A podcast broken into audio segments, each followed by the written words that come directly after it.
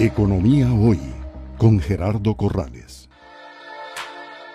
Es presentado por...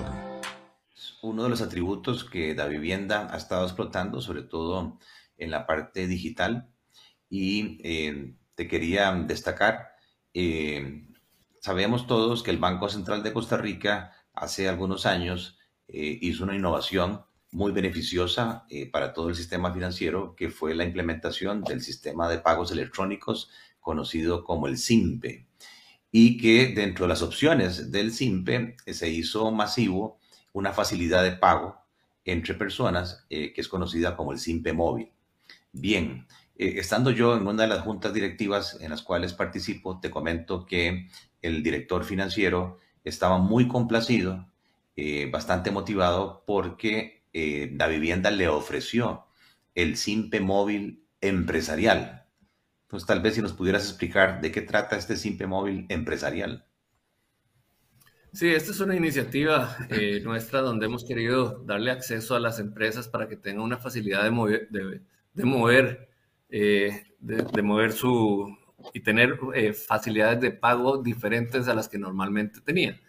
Eh, nosotros nos sentamos en la, mesa de diseño y empezamos a, entender eh, qué es lo que el cliente empresarial necesitaba y quería. Y basado en eso, diseñamos un, producto del simple empresarial que hemos ido eh, dándole a nuestros clientes de tal forma que podamos ir estableciendo toda una red.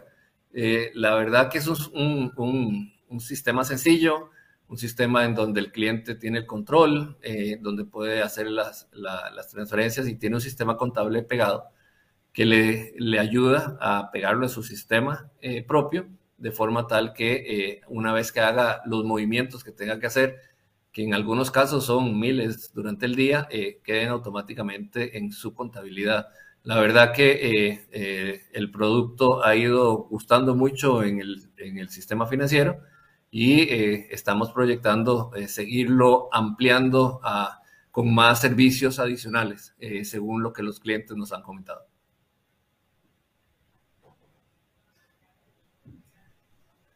tan amplio, desearles muchos éxitos en este año 2022, que como decías es un año retador, que tiene una serie de riesgos del entorno, pero la vida continúa y en ese sentido, pues creo que como país es importante el rol eh, que ustedes continúen haciendo, eh, tanto en la tradicional eh, banca de intermediación financiera, ayudando a los distintos sectores productivos y a las personas, como también en estos programas de responsabilidad financiera.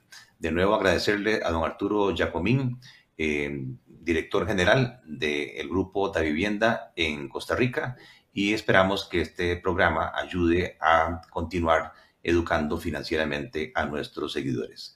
Gracias por estar con nosotros en un programa más de Economía Hoy, democratizando la educación financiera. Es presentado por Economía Hoy, democratizando la educación financiera.